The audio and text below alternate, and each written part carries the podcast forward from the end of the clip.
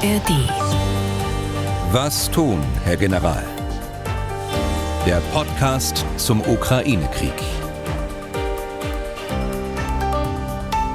Herzlich willkommen aus Leipzig. Ich bin Tim Deisinger, Redakteur und Moderator bei MDR Aktuell. In diesem Podcast geht es um den Ukraine-Krieg, im Wesentlichen speziell um die militärische und militärpolitische Sicht auf die Dinge. Wir reden aber auch über die Folgen des Kriegs und die Konsequenzen, die er für uns auch hier in Deutschland hat. Wir tun das wie immer mit unserem Experten, dem früheren NATO-General Erhard Bühler. Tag, Herr Bühler, Tag nach Berlin. Ja, Tage Deisinger, Tag nach Leipzig. Was haben wir uns für heute vorgenommen? Sicher gibt es ein paar Sätze anlässlich des Jahrestages dieses Krieges zu sagen. Morgen jährt sich der Überfall der russischen Truppen auf die Ukraine ja nun schon zum zweiten Mal. Wir schauen auf die aktuelle Lage und hier sicherlich auch nochmal auf Avdivka. Äh, Berichte, die wir nun lesen können über den Rückzug der ukrainischen Truppen dort, die werfen dann doch einige Fragen auf. Wurde der Abzug dann doch zu spät angeordnet und verlief am Ende ziemlich chaotisch. Was machen solche Meldungen mit der Moral der Truppe? Welche Konsequenzen hat das für den weiteren Verlauf des Krieges? Und weil gestern die Bundestagsdebatte dazu war und auch Abstimmungen, kommen wir sicher auch heute um den Taurus als Thema nicht herum, Herr Bühler. Wir wollen diesen Punkt dann auch noch ein bisschen weitern um folgenden Aspekt. Das heißt ja immer wieder, die NATO darf nicht Kriegspartei werden. Wie passt das zusammen damit, dass äh, angeblich, möglicherweise, vielleicht, mutmaßlich, wahrscheinlich, ich weiß gar nicht, wie ich es formulieren soll, britische Soldaten in der Ukraine sind und dort helfen, die Storm Shadow Marschflugkörper zu programmieren? Und wie wäre das beim Taurus? Müssten Bundeswehrsoldaten das auch vor Ort machen? Und falls ja, wäre das vielleicht der Grund, warum der Bundeskanzler in Sachen Taurus so zögerlich ist? Wir beantworten auch immer wieder Fragen von Hörerinnen und Hörern. Aufzeichnungszeit dieser Folge ist Freitag, 23. Februar 2024. Es ist jetzt kurz nach 11 Uhr. Zu hören das Ganze in der App der ARD Audiothek auf mdr.de und überall da, wo es sonst noch Podcasts gibt. Herr Bühler, die Geschehnisse der letzten Tage rund um Avdiivka ähm, überschatten ja immer noch vieles. Kommen wir auch gleich zu. Dennoch ähm, vielleicht zunächst mal wenigstens ein Überblick über das weitere Geschehen seit unserer letzten Aufzeichnung. Äh, vielleicht können wir den Ausgangspunkt sogar setzen bei Avdiivka, denn nach der Eroberung der Stadt durch die Russen scheinen die nicht unbedingt pausieren zu wollen. Nein, nicht pausieren, das kann man nicht sagen, aber sie gruppieren ihre Kräfte im Augenblick um. Sie haben es mit einem ganz anderen Gelände jetzt zu tun, nach der, der Stadt, also äh, westlich der Stadt Avdivka. Sie müssen gleichzeitig die Ukrainer weiter unter Druck setzen, sonst riskieren sie äh, einen taktischen Gegenangriff der Ukraine. Sie müssen also gebunden werden, die Ukrainer. Die äh, Russen geben auch an, weitere kleinere Siedlungen westlich von Avdivka äh, unter ihre Kontrolle gebracht zu haben darunter ein Dorf namens Siverne. Da gibt es zwar noch keine Bestätigung, aber es deutet darauf hin, dass eben die Russen die, äh, die Einflusszone von Avdiivka vom Stadtrand weiter nach Westen schieben wollen. Aber dennoch sind das äh, wohl keine Vorstöße auf breiter Front, also keine größere Offensive, also zumindest vorerst keine größere Offensive. Nein, das ist nicht zu erkennen. Wie sieht es an den anderen Frontabschnitten aus? Naja, wenn man im Norden anfängt, die Russen sind im Norden westlich von Luhansk äh, weiter im Angriff auf einer Linie, die man ziehen kann von Nord nach Süd, von äh, Kupiansk, äh, Svatove bis nach Kremina. Das sind alles vertraute Orte. Ziel ist weiterhin der Fluss Oskil um äh, einfach von der Grenze Luhansk, äh, Kharkiv äh, ein Stück weit nach Westen zu gehen, um äh, Abstand äh, zu dem beanspruchten Gebiet der Region Luhansk äh, zu bekommen. Zweitens äh, gibt es weitere Angriffe bei Robotynie in der, in der Südukraine, also im westlichen Saporischia.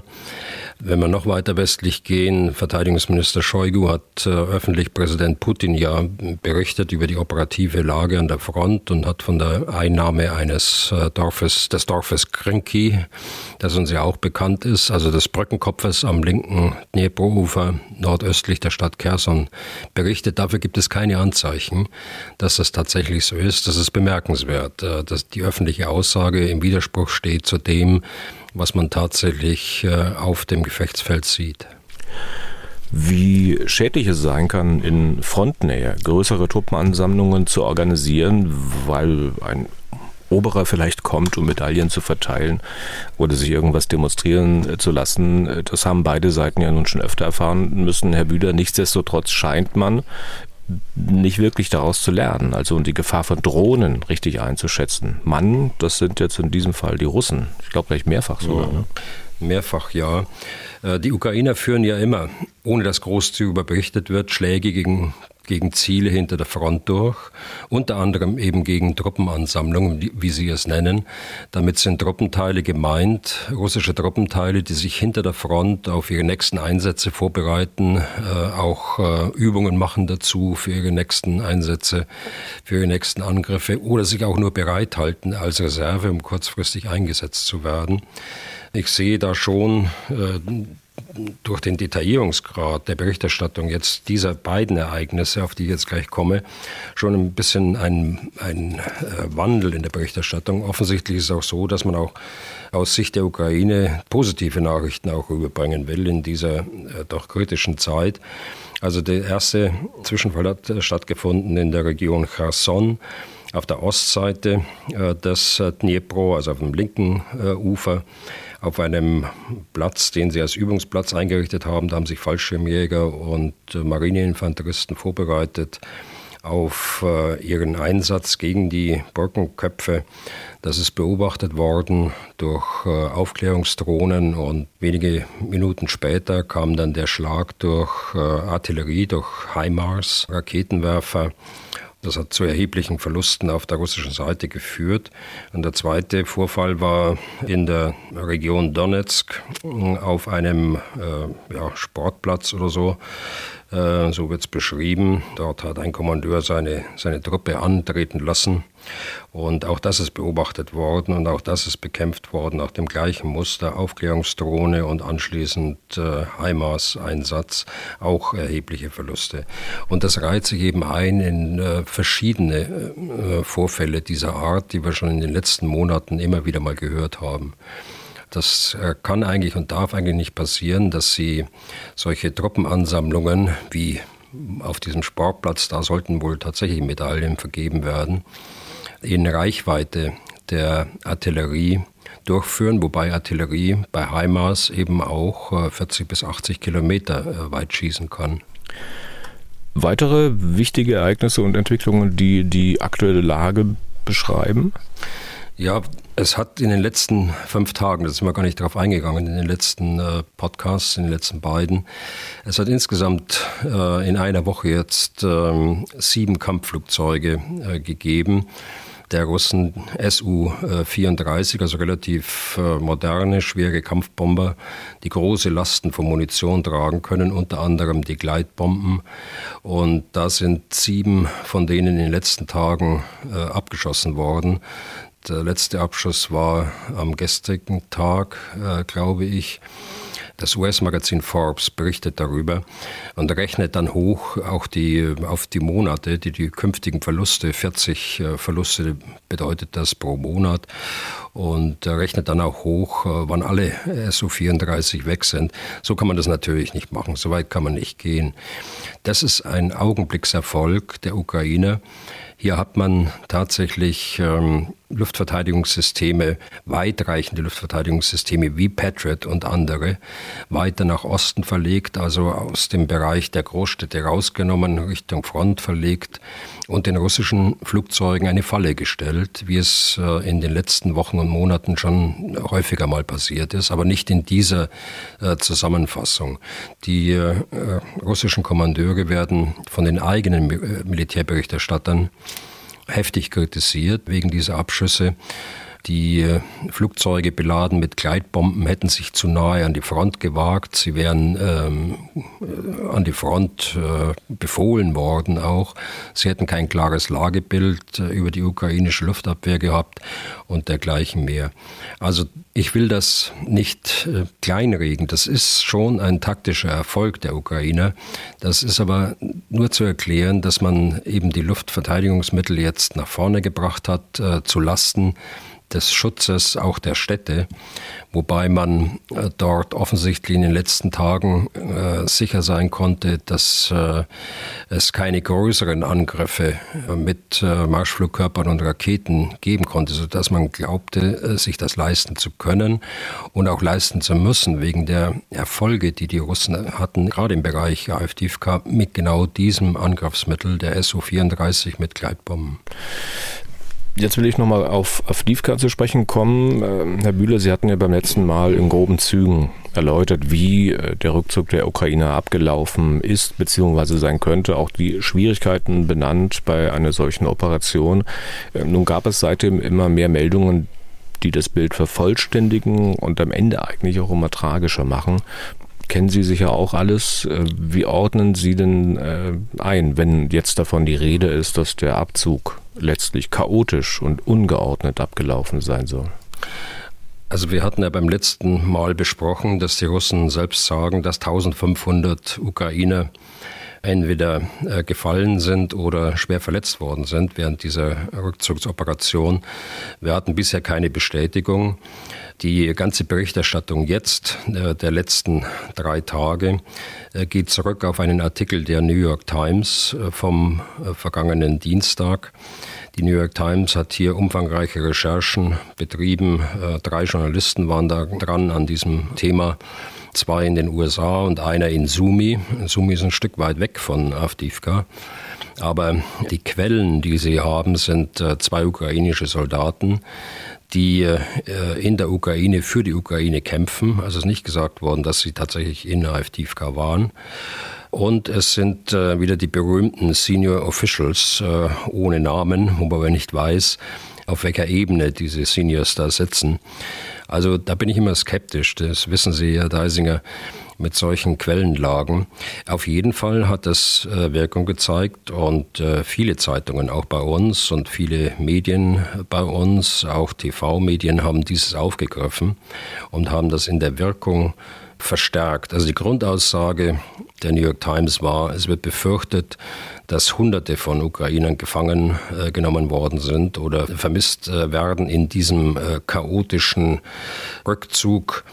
Sie sagen, es äh, wäre wahrscheinlich bedeutender, weil eben die, äh, auch für die Zukunft bedeutender, weil eben das äh, Auswirkungen hat für die Moral. Ich äh, bin da nicht so ganz äh, sicher, was die Quellenlage angeht, aber das ist eine Erklärung jetzt, äh, dieser Artikel, für die vielen Berichte, die es dazu gegeben hat. Dann lassen Sie uns äh, mal trotzdem noch ein bisschen näher drauf eingehen. Sie hatten angedeutet, dass mehrere hundert Soldaten ähm, dort möglicherweise gefangen genommen worden sind, äh, vielleicht 1500, äh, die nicht äh, zurückgekommen sind, erst einmal nicht mit zurückgezogen werden konnten. Ähm, ich weiß, dass die ukrainische Militärführung dem widersprochen hat. Na, da ist die Zahl wesentlich kleiner, wenn sie sogar nicht mal über zehn hinausgeht. Aber weder das eine noch das andere muss ja wahr sein. Haben Sie einen Eindruck, welche Aussagen da der Wahrheit am nächsten kommen? Also die Militärführung, äh, das war in dem Fall der zuständige Befehlshaber, der General Tarnowski. Der hat selbst widersprochen, äh, sein zuständiger Sprecher hat auch widersprochen. Aus Kiew kam dann gleich auch der Widerspruch. Also wenn ich das abwäge, also auf der einen Seite die russischen Behauptungen, die ich genannt habe, 1500, äh, dann die für mich unklare Quellenlage bei der New York Times und die klare Positionierung des verantwortlichen Truppenführers Tarnowski, dann äh, bin ich, solange ich es nicht besser weiß, äh, bei Tarnowski. Warum? Weil er es sich nicht leisten kann, die Unwahrheit zu sagen. Täte er es wieder besseren äh, Wissens, dann äh, würde er durch die Wahrnehmung seiner Soldaten, die sie ja selbst miterlebt haben, sehr schnell der Lüge überführt. Und äh, das kann sich kein Truppenführer erlauben. Im Übrigen hat es äh, das nach meiner Erinnerung in zwei Jahren Krieg in der Ukraine auch nicht gegeben. Entweder haben sie nichts gesagt, die Ukrainer, oder sie haben die Wahrheit gesagt. Also ich habe noch keinen einzigen Fall erlebt, äh, wo praktisch ein äh, Militärsprecher dort der Lüge überführt worden ist. Nun ist es ja trotzdem schwer zu glauben, dass da sich irgendwer irgendwas aus den Fingern gesogen und ausgedacht hat. Also bei dem, wenn man diese Berichte auch in der New York Times liest. Ähm, ich hatte beim letzten Mal schon gefragt, ähm, ob es nicht eventuell zu spät gewesen war, dass man sich dort zurückgezogen hat. Ähm, wenn es jetzt aber möglicherweise so ist, dass man, wie viele auch immer, ähm, schon längere Zeit Verwundete nicht ins Hinterdacht schaffen konnte, die da vielleicht, weiß nicht, mit gebrochenen Beinen oder noch schlimmeren Verletzungen in Avdivka ohne ärztliche Versorgung ausharren mussten, spricht das dann nicht doch dafür, dass es am Ende zu spät war, den Rückzug anzuordnen, vielleicht sogar viel zu spät? Das können wir am grünen Tisch nicht äh, beurteilen. Also spätestens mit der Verlegung der äh, dritten Brigade die ich auch äh, angesprochen habe, ich glaube schon vor über einer Woche. Spätestens äh, mit dieser Verlegung der Brigade in Auffangstellungen, so nennen wir das, war klar, was der Plan ist. Äh, und das war lange vor dem Donnerstag, Freitag, also dem 15., 16. Äh, der letzten Woche. Das äh, war eine Woche oder sogar noch mehr vor dieser Zeit. Und seitdem war klar, dass es äh, kommen wird und dass es vorbereitet wird. Äh, der Operationsplan ist dann gewöhnlich allen bekannt, allen Einheiten bis runter zu den Soldaten vorne in den Schützengräben bekannt. Das schließt natürlich nicht aus. Und äh, auch darüber haben wir gesprochen. Das ist eine so schwierige Operation. In der Nacht, äh, muss man sich da vorstellen, sich vom Feind zu lösen. Also man wird ja ständig beschossen und muss sich dann dennoch bewegen. Man kann nicht im, im Loch hocken bleiben, sondern man muss sich bewegen und äh, wird dadurch auch zum Ziel. Es ist nicht auszuschließen, dass dort Soldaten beim Ausweichen verwundet äh, worden sind und nicht mehr geborgen werden konnten. Das äh, äh, kann man wirklich nicht tun. Aber es ist offensichtlich nicht so, dass äh, dieses Bild, das von diesen anonymen Quellen dort gezeichnet worden ist in der New York Times, dass das tatsächlich so stattgefunden hat. Im Übrigen muss ich mal eine Lanze auch für die New York Times sprechen. Die hat ja durchaus auch die Stellungnahmen von Tarnowski und die Stellungnahmen aus Kiew dort mit eingearbeitet in den Artikel. Das heißt, sie haben durchaus äh, schon abgewogen äh, in ihrem Artikel. Das äh, kam aber ein bisschen kurz, finde ich, in der medialen Berichterstattung dann bei uns und europaweit in den Medien, die ich so, was die Ukraine angeht, verfolge. Naja, dann macht sie New York Times so, wie sich das eigentlich für Journalismus gehört, dass man äh, genau. die Tatsachen, äh, die Berichte, die man kennt, sozusagen dann natürlich auch ähm, veröffentlicht und nicht eine Stellungnahme dann möglicherweise Absolut. verschweigt. Nun werden ja aber dennoch vor allem die Berichte und Erzählungen mit den hohen Zahlen, den höchsten Zahlen die Runde machen. Also denke ich, egal ob sie nun wahr sind oder nicht, der Mensch ist nun mal so. Ähm, wie groß ist denn die Gefahr, dass, äh, dass die Moral in der Truppe in einem Maße beeinflusst, die man eigentlich noch gar nicht abschätzen kann? Also letztlich untergräbt das doch das Vertrauen in die militärische Führung, wenn man sowas hört. Ne? Das Vertrauen ja. am Ende nicht vielleicht doch verheizt zu werden. Sicher, wenn es so wäre, dann, äh, dann würde das die Moral untergraben. Natürlich sind viele Soldaten erschöpft, auch gerade nach so einer Rückzugsoperation. Sie äh, haben mitbekommen, dass sie eklatanten Munitionsmangel haben. Sie haben mitbekommen, dass die Russen dort eine äh, mehrfache örtliche Überlegenheit hatten und dementsprechend niedergeschlagen sind sie auch, muss man sagen. Aber es äh, ist nun die Aufgabe der Kommandeure und auch Tanowski, dass er tatsächlich Transparenz herstellt, was ist tatsächlich passiert, sodass das jedem Soldaten auch klar ist und dass er nicht auf die Gerüchte und Abschätzungen von Leuten hören muss, die gar nicht dabei waren und mehr noch, äh, die als Senior Officials in äh, New York oder in Washington das kommentiert haben. Und da weiß man eben nicht, Herr Deisinger, und deshalb bin ich immer so skeptisch, was ist Fakt und was ist Meinung äh, in, in diesen Fragen. Natürlich äh, kann man auch als Militär in, in Washington, kann man sich vorstellen, dass so eine Situation schwierig ist und dann sprechen wir mit Journalisten darüber. Aber ob das tatsächlich so stattgefunden hat, da muss man mir ein Fragezeichen dahinter setzen. Und solange das für mich nicht klar ist, bleibe ich eben bei dem Punkt, dass ich da Tanowski schon vertraue. Den Den Luxus, sage ich es mal in Anführungszeichen, das alles abwägen zu können, werden sicher aber viele äh, ukrainische Soldaten auch gar nicht haben. Die haben mit ganz anderen Sachen immer zu tun und hören dann halt solche Dinge. Kann es dann sein, dass äh, die Geschehnisse um Avdivka so, wenn sie auf diese Art und Weise transportiert werden, am Ende nicht vielleicht doch sogar äh, strategische Bedeutung bekommen? Also auch wenn der Fall der Stadt an sich für den Kriegsverlauf vielleicht nicht bedeutend ist. Ja, ich sage ja, äh, es muss äh, den, den Kommandeuren um äh, Tarnowski herum, muss es gelingen, dass man der Truppe sagt, was tatsächlich passiert ist und welche Verluste da sind. Und so kann man diese, wenn sie denn falsch sind, ne, wovon ich ausgehe, dass man dann diese Falschinformationen richtigstellen kann. Okay, dann Nächster Punkt. Äh, zwei Jahre dauert dieser Krieg nun schon. Morgen jährt sich der Überfall Russlands auf die Ukraine, also am Samstag, 24. Februar.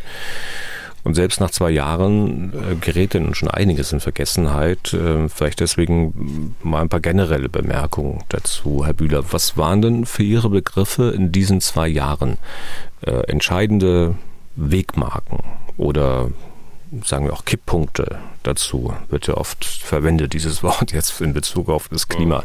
Ähm, also zunächst mal in Bezug auf den Kriegsverlauf an sich. Also die erste Wegmarke, die ich da ansprechen würde, ist natürlich der Angriff der Russen an sich. Putin hat ja noch zwei Tage vor dem Angriff äh, gesagt, er hat nicht die Absicht, die Ukraine anzugreifen. Die Soldaten verlegen jetzt zurück, sie haben ihre Übungen abgeschlossen und es geht nach Hause. Und das hat sich ja zwei Tage später als äh, Lüge herausgestellt. Und äh, sie haben die Ukraine angegriffen. Das ist die erste Wegmarke. Putin und Russland ist verantwortlich für diesen Angriffskrieg mit dem unermesslichen Leid für die Zivilbevölkerung in der Ukraine, äh, den Tod und die Verwundung von so vielen Soldaten äh, beider Seiten und äh, das Leid äh, für ihre Familien wie wir es eigentlich in Europa seit dem Zweiten Weltkrieg nicht mehr gesehen haben. Mit politischen Zielsetzungen, russischen politischen Zielsetzungen, die seit Beginn des Krieges unverändert sind und auf die Beendigung der ukrainischen Souveränität, die Zerstörung ihrer territorialen Integrität hinauslaufen. Der zweite Punkt ist sicher dann die Reaktion äh, des Westens und der NATO, der Europäischen Union und vieler anderer Staaten, die Geschlossenheit äh, der NATO, die Stärkung der NATO durch die Anträge der Schweden und der Finnen, die Geschlossenheit der Europäischen Union, das hat es ja lange nicht in diesem Maße gegeben in der äh, Verurteilung äh, des Krieges, aber auch in den Unterstützungszusagen auch schon zu Beginn der Ukraine in ihrem Abwehrkampf. Das dritte, die dritte Wegmarke ist zweifellos die, äh, die Niederlage der Russen vor Kiew im Frühjahr 2022, wobei das nicht auf die russische Armee letztlich zurückzuführen ist. Die da große Fehler begangen hat, aber es sind Fehlentscheidungen gewesen und Fehleinschätzungen insbesondere auf der politischen und auch strategischen Ebene in Moskau, die dazu geführt haben, dass die Soldaten gar nicht gewusst haben, was sie da eigentlich sollen und vor allen Dingen auch mit dem heftigen Widerstand äh, gar nicht gerechnet haben, insofern gar nicht vorbereitet waren dafür. Nächste Wegemarke, die erfolgreiche Offensive der Ukrainer in Kharkiv von Cherson damit konnte man am Anfang des Krieges gar nicht rechnen. Das war im Herbst 2022. Dann aber auch die gescheiterte Bodenoffensive der Ukraine im Sommer 2023. Bei gleichzeitig erfolgreichem Brechen der Blockade im Schwarzen Meer und der Öffnung äh, oder Wiedereröffnung der Seewege. Und danach im Herbst äh, 2023 die einsetzende Konsolidierung der russischen Armee durch das äh, Wirksamwerden der Maßnahmen der Teilmobilmachung, durch äh, den Übergang zur Kriegswirtschaft und natürlich auch, weil die Konsolidierung zugelassen worden ist äh, der russischen Armee, weil eben die Unterstützung nicht so war, wie sie notwendig gewesen wäre in Qualität und in Quantität und auch in der Rechtzeitigkeit, die man hätte erwarten müssen. Ja, heute stehen wir an einem Punkt, äh, wo die Ukraine mehrere Herausforderungen gleichzeitig hat. über das hinaus, was es seit Beginn des äh, Krieges zu bestehen hatte. Wenn ich da jetzt nur die militärischen Herausforderungen anschaue, dann ist es äh, der Personalersatz, also ein wirksames Modell für die Rotation der Truppenteile zu finden, äh, dass sie auch mal rausgelöst werden können aus den unmittelbaren Frontverwendungen der eklatante Munitionsmangel, der Mangel an weitreichenden Waffensystemen, die ungenügende Anzahl an Luftverteidigungssystemen und eben auch die noch ungenügende Unterstützung durch äh, Gefechts- und Kampffahrzeuge. Noch kann sie am Boden halten, äh, das muss man sagen. Noch hat sie die Initiative im äh, Schwarzen Meer. Aber am Boden äh, haben zweifellos die Russen die Initiative übernommen. Und äh, insofern sehe ich da jetzt nicht nur eine Wegemarke, sondern einen Kipppunkt auch äh, auf uns zukommen. Wenn es uns nicht gelingt, die Ukraine so zu unterstützen, wie sie es aus operativen Gründen auch braucht, dann brauchen wir uns über die territoriale Integrität, die Souveränität der Ukraine keine Gedanken mehr machen.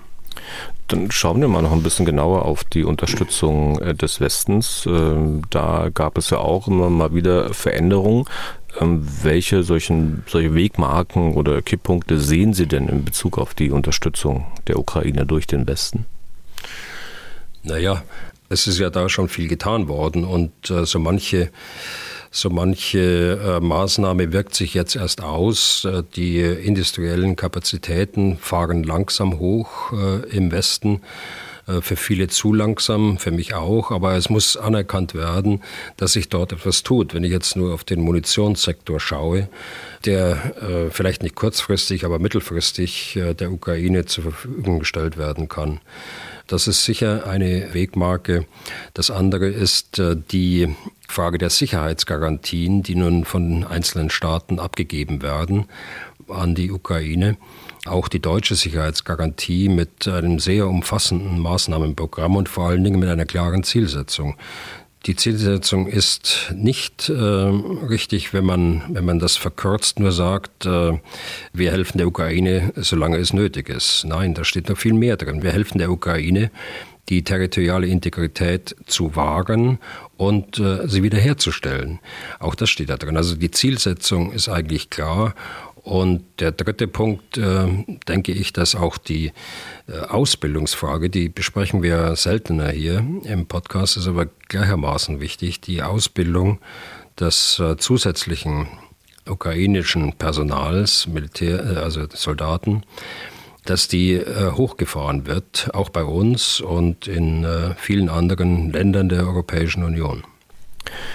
Ich will mal einen Punkt äh, rausgreifen. Ziemlich am Anfang des Krieges äh, gab es da nicht einen wirklich ganz entscheidenden Punkt, also kurz nach Beginn, als die beiden Seiten offenbar noch über einen Waffenstillstand oder ähnliches verhandelt haben.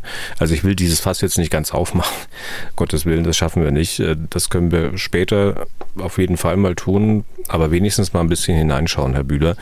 Es wird ja immer wieder mal gesagt, irgendwann ist ähm, überraschend in dieser Zeit Boris Johnson, der damalige Premierminister von Großbritannien, eingeflogen und der habe dann einen Waffenstillstand, ein solches Abkommen verhindert. Das ist alles sicher sehr verkürzt, kann eigentlich auch deswegen schon nicht ganz stimmen, weil ja am Ende die Ukrainer, der ukrainische Präsident äh, entschieden hat, ab einem bestimmten Punkt nicht weiterzureden mit den Russen. Und offenbar weiß ja auch niemand, was Zelensky und Johnson genau besprochen haben, weil keiner dabei war.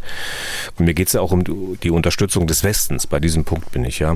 Es deutet ähm, ja, aber vieles darauf hin, dass äh, schon Johnson damals mit vollmundigen Ansagen um sich geworfen hat. Erscheint Ihnen, Herr Bühler, denn plausibel, dass man die Ukraine zu diesem Zeitpunkt mit Unterstützungsversprechungen davon überzeugt hat, dass sie es schaffen kann, sich zu wehren und die Russen vielleicht zu besiegen.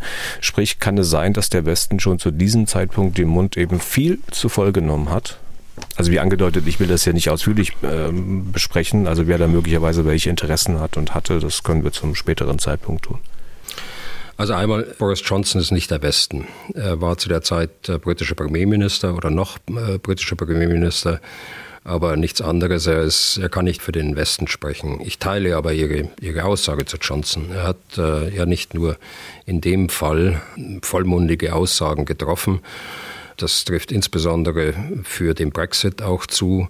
Es ist für mich die größte politische Fehlleistung, der größte politische strategische Fehler der letzten Jahrzehnte. Und dafür ist er verantwortlich, nämlich diesen äh, Brexit. Ganz kurz noch ein Satz äh, zu dem Waffenstillstand.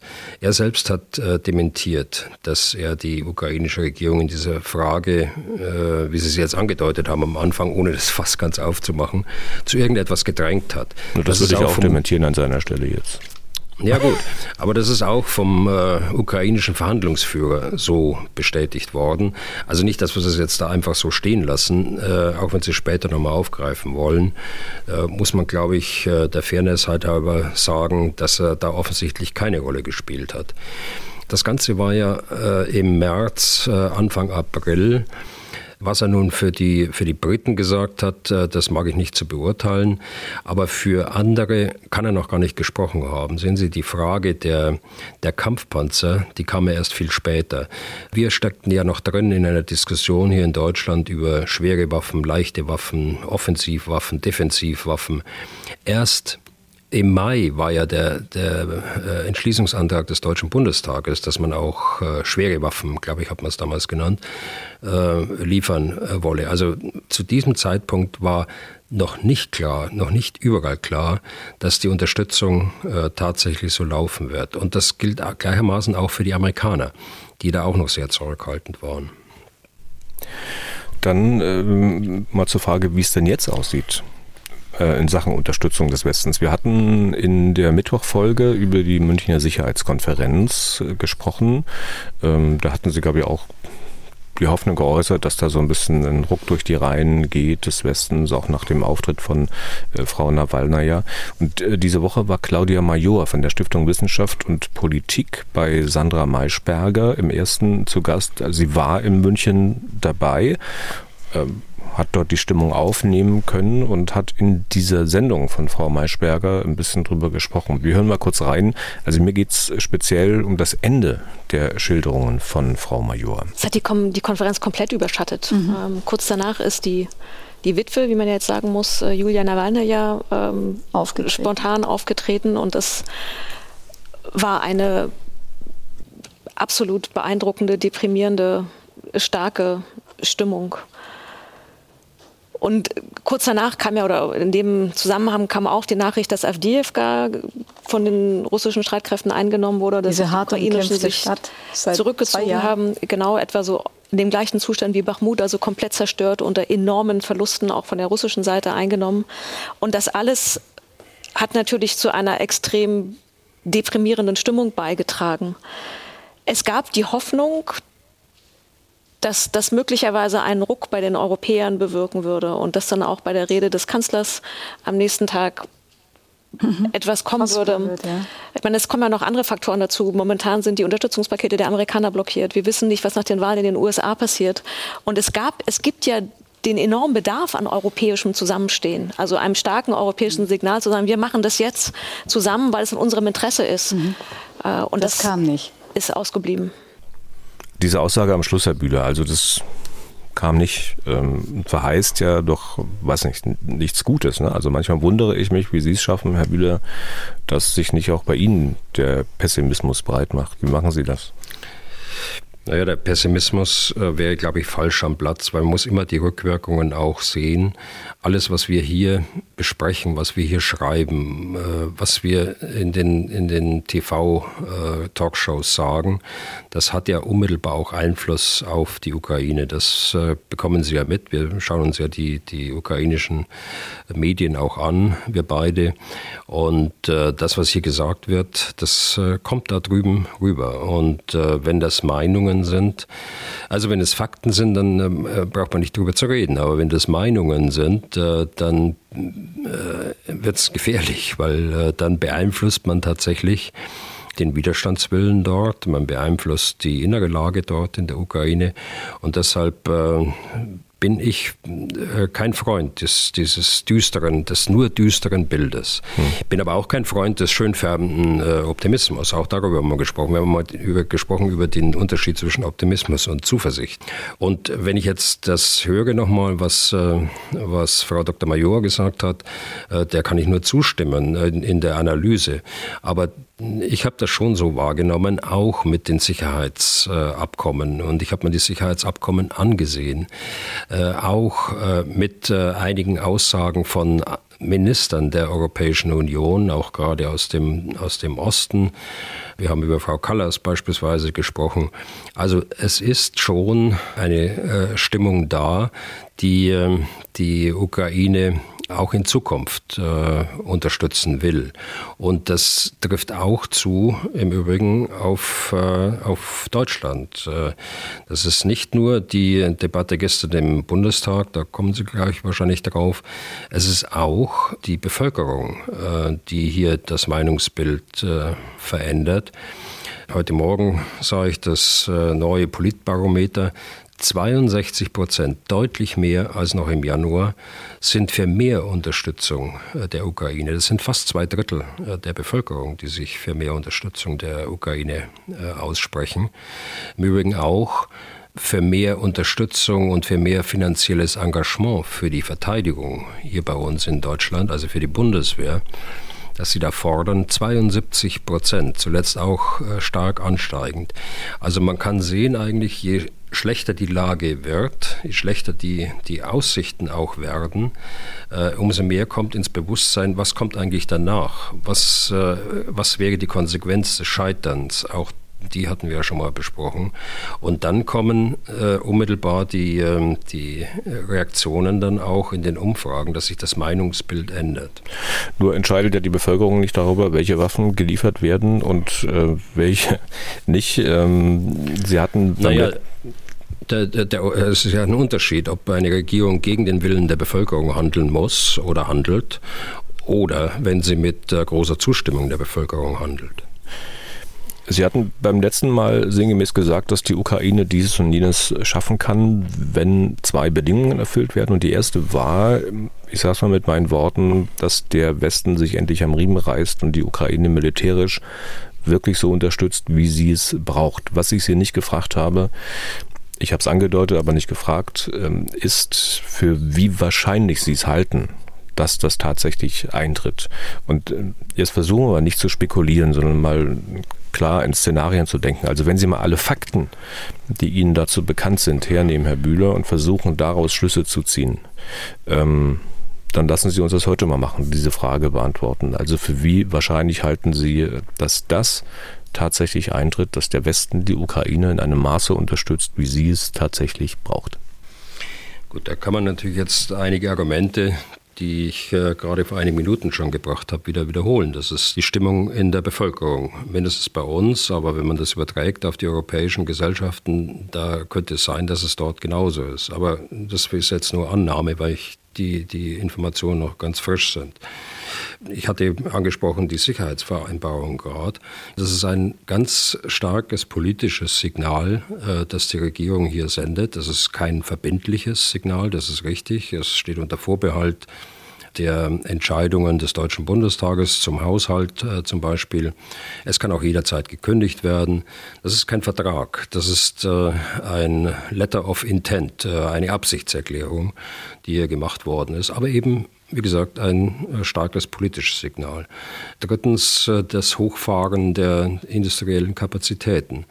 Europa alleine, aber mit Amerika umso mehr. Wir haben ein Vielfaches an Wirtschaftskraft äh, gegenüber Russland. Wir können das stemmen. Es ist eine Frage der Geschwindigkeit. Das hat langsam begonnen. Ich habe vorhin ja gesprochen davon, im ersten Kriegsjahr dauerte es ja drei äh, oder vier Monate, bis äh, dann tatsächlich Großgerät auch äh, zugesagt und später auch geliefert worden ist. Also Großgerät meine ich Gepard damals, also schwere Waffensysteme in, in Anführungsstrichen.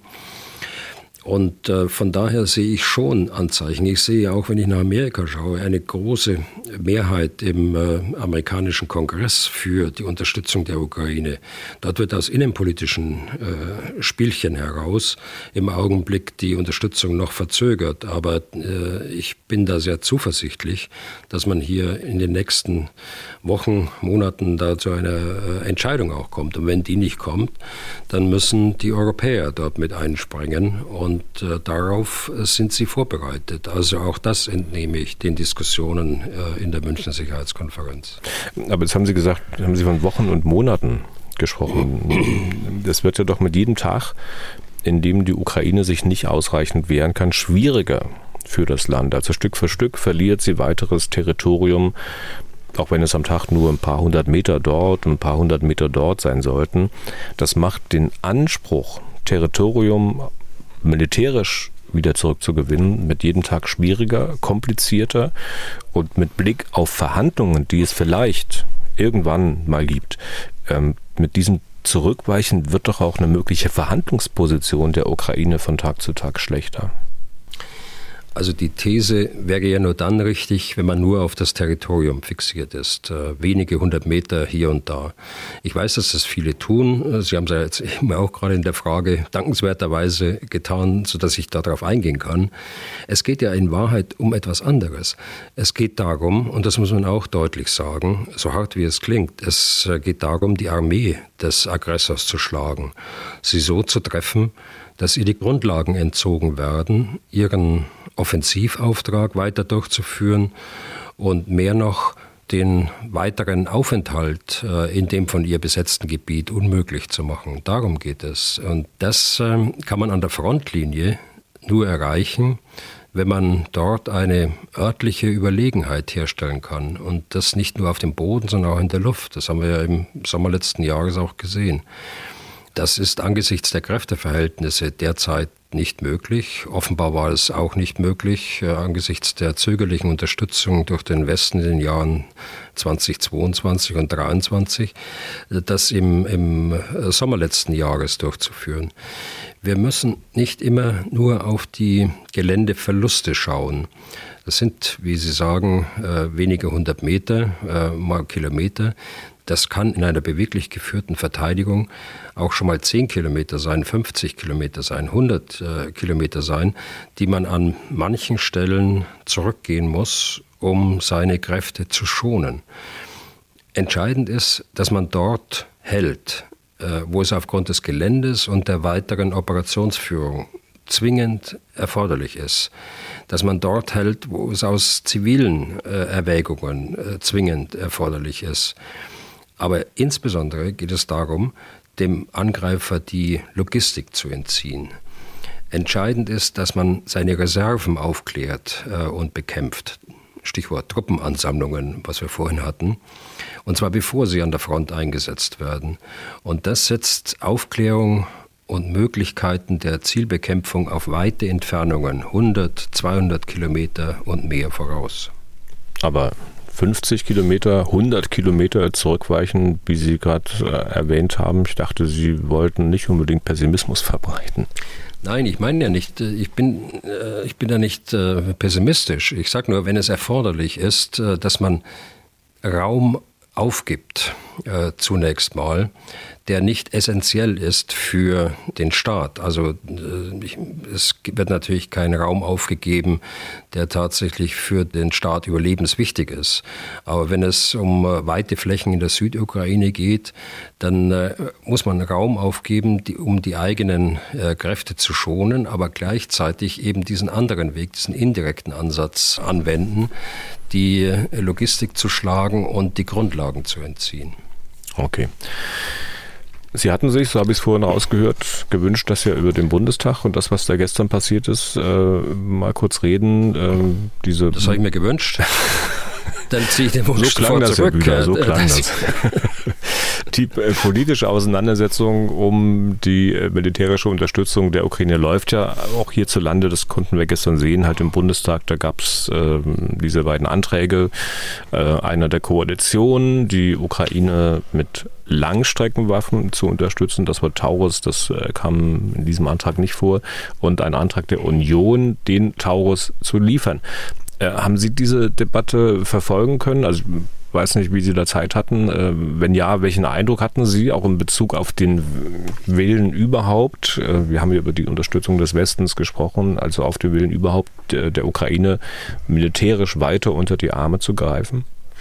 Also ich konnte die Debatte leider nur live verfolgen äh, in dem ersten Teil, als es um den CDU-Antrag ging und das andere, den Ampelantrag, das habe ich dann in der Zusammenfassung gesehen. Äh, es sind zwei Anträge gewesen, die aber weit mehr beinhaltet haben als nur die Unterstützung mit Langstreckenwaffen oder die Unterstützung äh, mit Taurus. Taurus äh, war im CDU-Antrag enthalten, bei der Ampel hieß es weitreichende Langstreckenwaffen. Beide äh, Anträge enthielten äh, gerade bei der CDU, äh, CSU äh, intensive Ausführungen zu sicherheitspolitischen äh, Folgerungen, zu außenpolitischen äh, Folgerungen. Auch bei der Ampelkoalition war wesentlich mehr drin als nur weitreichende Waffen, insbesondere auch der Punkt der integrierten Sicherheit, dass man also Sicherheit nicht nur militärisch betrachtet, sondern auch ganz breit betrachtet. Eine äh, Sache, die wir in der Bundeswehr eigentlich äh, schon seit 20 äh, Jahren so denken. Wir mussten sie auch denken, zum Beispiel in Afghanistan oder auch auf dem Balkan. Aber nichtsdestoweniger ist es nach wie vor richtig und es ist keine Kritik von mir, sondern ich will nur einfach sagen, es ist mehr als nur die Abstimmung über ein Waffensystem. Der CDU-Antrag wurde erwartungsgemäß zurückgewiesen. Stichwort Taurus. Äh, hier hat die CDU äh, plus Frau Stark-Zimmermann, das muss man immer anerkennen, wir haben sie ja beim letzten Mal etwas kritisiert, bei der letzten Abstimmung im Januar. 480 äh, Stimmen, glaube ich, waren dagegen dann letztlich im Parlament. Und beim Ampelantrag war es genau andersrum, dass die Ampel mit großer Mehrheit dem, dem Antrag insgesamt zugestimmt hat auch weitreichende Waffen zu liefern. Und äh, jetzt müssen wir mal sehen, wie äh, dieser Antrag von der Regierung dann aufgenommen wird und gegebenenfalls äh, umgesetzt wird. Insgesamt aber auch mein Eindruck dort, äh, dass vielen, wenn man jetzt mal absieht von dem von dem rechten und linken Spektrum im Parlament, äh, dass viele, die, äh, die sich in, in dem, Bereich der Mitte äh, befinden, des Parlaments, die Ukraine nach wie vor weiter unterstützen wollen und das auch ganz deutlich zum Ausdruck bringen. Aber was kann man mit diesem Abstimmungsergebnis jetzt wirklich anfangen? Also es sind ja Anträge und Sie hatten es angedeutet, der Bundestag ist ja nicht in der Position zu entscheiden, was geliefert wird und was nicht. Kann ja gut sein, dass ähm, das alles, was man gestern debattiert hat, was man beschlossen hat, letztlich ähm, mal böse gesagt für die Tonne ist. Es ist Aufgabe der Exekutive, zweifellos, der Bundesregierung zu entscheiden, was geliefert wird.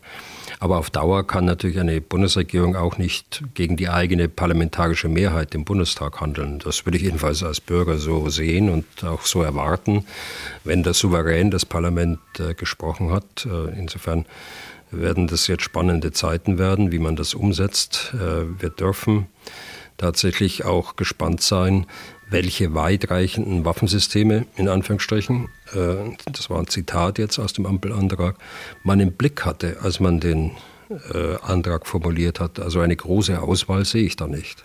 Und denken Sie, dass sich da tatsächlich ganz praktisch noch irgendwas bewegen würde? Also sehen Sie dafür Anzeichen? Also da muss sich was äh, bewegen. Ich drücke es erstmal so aus. Ich hatte ja gerade die operative Notwendigkeit für weitreichende Waffensysteme begründet, um einen verlustreichen Kampf am Boden entlang der Front äh, zu vermeiden. Anzeichen sehe ich noch nicht, aber vielleicht wissen wir ja nicht alles, Herr Deisinger, aber ich, ich sehe Möglichkeiten. Oder ich sehe auch Möglichkeiten, die man ausschließen kann. Der erste Punkt ist der Ringtausch mit den Briten, also Taurus äh, für die Briten, Storm Shadow für die Ukraine. Wie er in den letzten Wochen diskutiert worden ist, hier öffentlich und in, wohl als Resultat von Hintergrundgesprächen, das sehe ich nicht. Äh, denn äh, bei uns äh, sind die Trageversuche sozusagen für den Eurofighter eingestellt worden in der Bundeswehr, schon vor geraumer Zeit nicht wieder aufgenommen worden. Und die Briten hätten auch keine anderen Möglichkeiten, als diese Waffe an den äh, Eurofighter zu bringen, äh, an den Typhoon, wie sie es nennen. Äh, also diese Möglichkeit sehe ich nicht. Die zweite Möglichkeit, einen weitreichenden äh, Flugkörper, wir haben nur den Taurus, in ein ukrainisches Flugzeug, äh, also zum Beispiel in die Su-24 zu integrieren, äh, dauert mit Ausbildung der Ukraine mindestens ein halbes Jahr. Wenn man die Erfahrungen mit dem Storm Shadow zugrunde legt, das ist also machbar, eine machbare Option, kommt aber zu spät aus meiner Sicht. Man muss, glaube ich, die Bewaffnung der äh, bereits der Ukraine zugesagten Flugzeuge in den Blick nehmen, also die F-16, die irgendwann im Frühsommer kommen soll, und die schwedische Grippen. Die F-16 ist entschieden, das ist, das ist alles nur eine Frage der Zeit, bis die Niederländer, die Dänen und möglicherweise andere diese Flugzeuge abgeben. Das wird kommen, wie gesagt, im, im Frühjahr. Äh, die Grippen ist ähm, von der schwedischen Regierung äh, in Aussicht gestellt worden, ähm, könnte nach dem NATO-Beitritt kommen. Es ist äh, ja bereits öffentlich, dass die Ukrainer auch an der Grippen ausgebildet werden. Und äh, der Taurus ist ja ein deutsch-schwedisches Modell, äh, das auf der Krippen eingesetzt werden kann. Also äh, das ist eine realistische Möglichkeit. Ob sie denn zum Tragen kommt, das weiß ich natürlich nicht, wenn man die Einzelheiten nicht kennt. Äh, wenn man im Ampelantrag weitreichende Waffen kürzerer Reichweite gemeint äh, hat, äh, dann könnte die Ausstattung der bereits gelieferten bodengestützten Mehrfachraketenwerfer mit entsprechenden Raketen aus amerikanischer Produktion in äh, Frage kommen. Die amerikanische Regierung hat ja nach der Münchner Sicherheitskonferenz erklären lassen, dass man nun doch die sogenannten Attackams, äh, also die Raketen mit einer Reichweite von 300 Kilometern liefern wolle. Allein das Repräsentantenhaus verhindere diese äh, Lieferung die die Ukraine seit Monaten erbittet, genauso wie beim Taurus. Wenn es keinen Beschluss des Repräsentantenhauses gäbe, dann äh, käme natürlich auch ein Kauf äh, und die Weitergabe äh, an, von einem Drittland aus der NATO in Frage mit dem Ziel der Weitergabe an die Ukraine. Wir sind ja bei der Unterstützung, ähm, militärischen Unterstützung durch die Bundesrepublik. Sie sagen, wenn ich mal versuche zusammenzufassen, äh, es muss sich da was tun, äh, es muss sich was bewegen. Allerdings sehen Sie keine Anzeichen, wenn ich es recht erinnere. Dann habe ich eine Erinnerung, dass Sie keinen Pessimismus verbreiten wollen. Ähm, das ist doch dann aber dann tatsächlich bestimmt schwer für Sie, weil äh, dann gründet sich ja Ihr Nicht-Pessimismus eigentlich nur auf Hoffnung, oder? Herr Deisinger, jetzt weiß ich nicht, ob Sie zugehört haben, aber die, die, die, Anzeichen, die ich gerade gesagt habe, die ich nicht erkennen kann, die bezogen sich ausschließlich auf den äh, weitreichenden Flugkörper, wenn Sie sich erinnern. Ja. Die, äh, die anderen äh, Punkte, die hatte ich ja vorher abgehandelt, äh, da sehe ich durchaus nicht nur Anzeichen, sondern da sehe ich schon Entschlossenheit jetzt in der Umsetzung der Zielsetzung Unterstützung der Ukraine. Und natürlich habe ich zugehört, Herr Bühler, aber naja, Sie kennen mich auch ein bisschen. Ähm, ja. Zum Bundestag mal noch eine ganz kleine Sache. Ähm, Sie hatten es ja auch erwähnt, das rechte und linke Spektrum äh, im Bundestag. Der Bundesverteidigungsminister hat gestern gesprochen. Ähm, mir geht es, wie gesagt, nur um eine kleine Sache. Und zwar, weil wir uns hier im Podcast ja eigentlich immer bemühen, die Meinungen aus verschiedenen Perspektiven ernst zu nehmen, sie nicht zu verunglimpfen, die Menschen in irgendeine Ecke zu stellen. Das war auch nur eine kleine Nebenbemerkung von Pistorius, die ich aber genau deswegen auch nicht überhören konnte. Ziemlich am Anfang seiner Rede. Äh, ich spiele sie mal kurz vor. Nach der Debatte zum letzten Tagesordnungspunkt, das gebe ich unumwunden zu, ist die Versuchung groß, auf die beiden fünften Kolonnen Moskaus links und rechts des Parlaments einzugehen. Ja, das war's schon. Ähm, Herr Bühler, Halten Sie das für hilfreich, was Pistorius hier macht? Also ich meine, wir können die Wortwahl von Pistorius jetzt mal auch sicher ganz genau auseinandernehmen. Er sprach von links und rechts des Parlaments. Also er könnte sich also immer auf die Position zurückziehen, dass er Linke, BSW, AfD gar nicht gemeint haben kann, ähm, weil die Formulierung genau genommen ja bedeutet, dass er etwas außerhalb des Parlaments gemeint hat.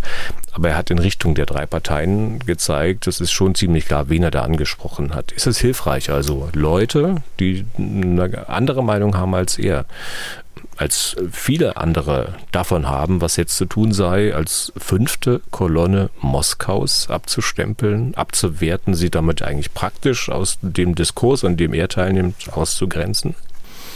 Also was ich bewundere in zwei Jahren Diskussion mit Ihnen, wie gut Sie zuhören äh, können, äh, wenn ich den Punkt nochmal aufgreife, dass Sie auch so deutlich heraushören, links und rechts des Parlaments und dann auch die Übertragung machen, das könnte außerhalb des Parlaments sitzen.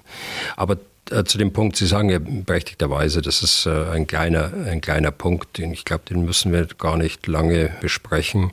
Aus meiner Sicht jedenfalls nicht. Äh, es muss auch erlaubt sein, dass man zuspitzt mal in einer Diskussion und davon leben ja die Diskussionen auch. Und äh, der Minister Pistorius ist auch ein Stück weit provoziert worden, das muss man auch sagen, äh, durch die Aussage des Abgeordneten Gysi, dass der Angriff auf Serbien damals vergleichbar wäre, beziehungsweise als äh, Blaupause genommen worden wäre äh, für, für Russland. Das sehe ich anders. Das kann man überhaupt nicht vergleichen. Beide äh, Szenarien sind völlig unterschiedlich. Und insofern sage ich ganz eindeutig, es ist die, die äh, Verantwortung von Putin und auch von Russland, dass dieser Angriffskrieg so begonnen worden ist und äh, dass er so geführt wird, äh, wie er heute geführt wird, mit pausenlosen Verletzungen äh, des Völkerrechts. Also ich kann daran äh, nichts finden, würde es vielleicht selbst nicht so tun, aber, äh, aber das weiß ich nicht. Ich war noch nicht in einer Situation, dort äh, sprechen zu können. Und jetzt müssen Sie für mich noch den Widerspruch auflösen. Einerseits zu sagen, Sie bewundern mich, dass ich genau zuhöre. Und ein paar Minuten vorher zu fragen, ich weiß nicht, ob Sie zugehört haben, Herr Deisinger. Was gilt denn nun, Herr Bühler? Deshalb wollte ich doch das äh, gerade nochmal ansprechen, ja, um das zu relativieren. Ja. Okay. Ähm, ernsthaft wieder. Wir waren vorhin bei Marschflugkörpern. Deswegen an dieser Stelle auch noch ein Anliegen, das uns von mehreren Hörerinnen und Hörern erreicht hat. Ähm, der Infokanal Phoenix, der macht ja sonntags immer Frühshoppen, internationalen Frühshoppen. Die Fortsetzung der legendären Sendung mit Werner Höfer, die kennen Sie sicher auch noch, Herr Bühler? Ja, ja, sicher. sicher. Ja. Ich habe da auch als Kind äh, gewandt vor dem Fernseher gesessen und gestaunt und äh, geschaut, wie die meist Herren sich da gestritten haben, also wie sie getrunken auch haben dabei und geraucht haben. Egal, also die Hörerinnen und Hörer haben Fragen zu einem der letzten Frühshoppen in Phoenix, zu dem vom 11. Februar. Ich lese mal stellvertretend die Mail von Robert Bark aus Köln vor. Zitat. Im Frühschoppen vom 11. Februar ist von der deutschen ARD-Kollegin in Brüssel, zuständig für EU und NATO, behauptet worden, dass erwiesen Ausrufezeichen sei, dass britische Soldaten für die ukrainischen Kameraden die Zieldaten der Storm Shadow Marschflugkörper programmieren würden, damit nun aber auch aktiv am Kampfgeschehen auf Seiten der Ukraine teilnehmen. Die deutschen Taurus Marschflugkörper müssten, analog dazu wohl ebenfalls von Bundeswehrsoldaten programmiert werden. Sie müssten und würden damit also genauso aktive Kombattanten werden. Dies aber sei, Schrägstrich verhindere, ein spezifisch deutsches verfassungsrechtliches Problem, nämlich der Parlamentsvorbehalt bzw. die Parlamentsgenehmigung. Zitat Ende. Herr Bilder, das sind ja nun auch mehrere Themen drin. Fangen wir mal mit den britischen Soldaten an in der Ukraine. Das widerspricht doch äh, der immer wieder äh, öffentlich gemachten Beteuerung, dass man nicht Kriegspartei werden will. Oder sehe ich das falsch? Nein, das sehen Sie nicht falsch. Äh, das ist eine gemeinsam verabredete und in meinen Augen auch unbedingt richtige Politik aller NATO-Partner, keine Kriegspartei werden zu wollen. Also die Äußerung Ihrer Kollegin, die beruht nach meiner Kenntnis auf einer falschen Aussage, die in einem Hintergrundgespräch in Berlin einzelnen Journalisten gesagt worden ist äh, und dann von ihr, ohne dass man jetzt weiß, wer es tatsächlich gesagt hat, äh, dann auch wiedergegeben worden ist. Also im Übrigen auch nur theoretisch, wenn es denn richtig wäre, dann handelt es sich um einen geheimen Sachverhalt äh, eines verbündeten Staates, äh, der auch in einem Hintergrundgespräch nicht genannt werden darf, ohne Geheimschutzabkommen äh, mit diesem Staat zu verletzen. Und geht ähm, Helga Schmidt, das ist die Korrespondentin in Brüssel, die da bei Phoenix saß, offenbar davon aus, dass es bei den Taurus-Marschflugkörpern auch so sein müsste. Also, dass die nur von Bundeswehrexperten vor programmiert werden könnten. Wie sieht es damit aus? Also der Taurus-Flugkörper führt ja als eines seiner Navigationssysteme gewissermaßen einen digitalen, dreidimensionalen Atlas mit sich. Bei der Programmierung werden dann der Flugweg und das Ziel in den Atlas äh, eingetragen.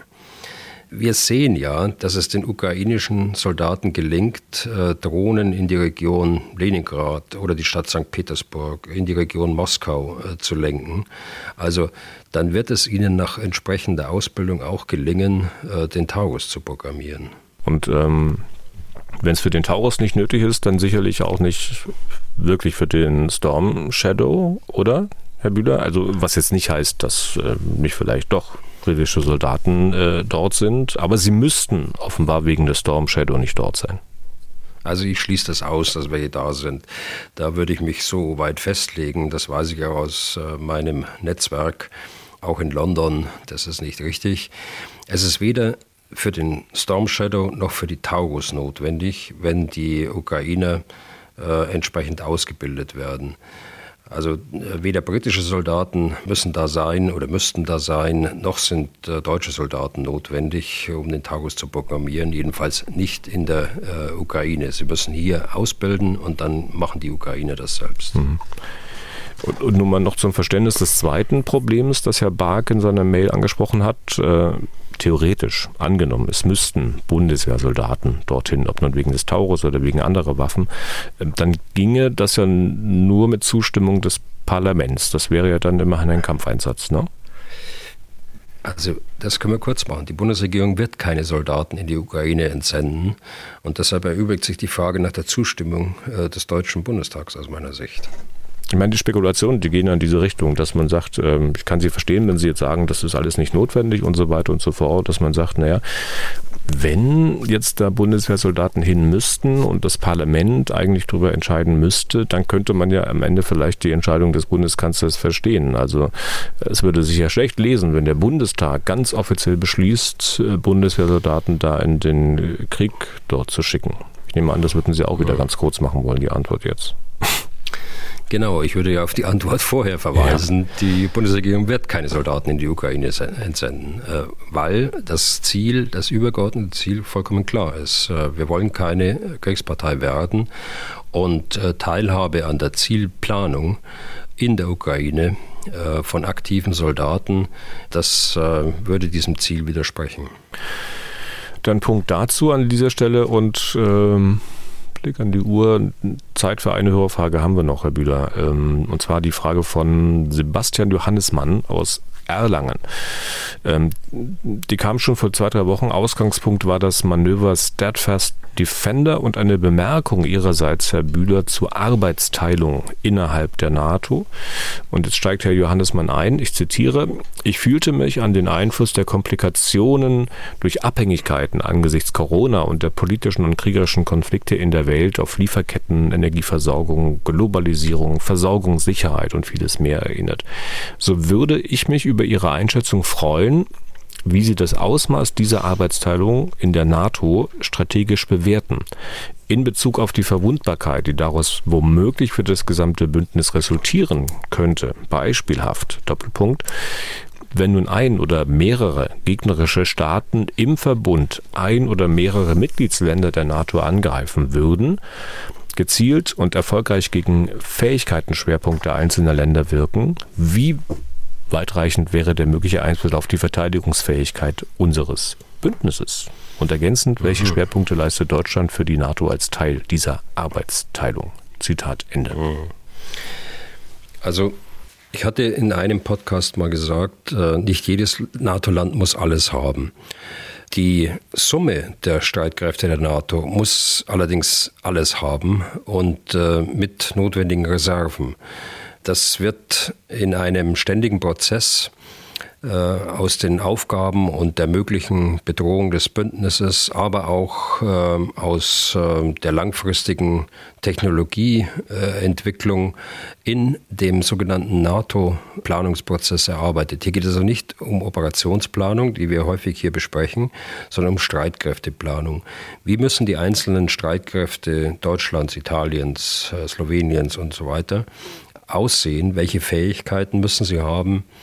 Am Ende aber auch, ähm, wie viele Divisionen, wie viele Brigade, Bataillone, Schiffe, Flugzeuge äh, so äh, eine Armee haben soll. Selbst auf den Verteilerschlüssel haben sich dann die NATO-Mitglieder geeinigt. Äh, bei der Verteilung dieser NATO-Ziele nennt man das auch dann.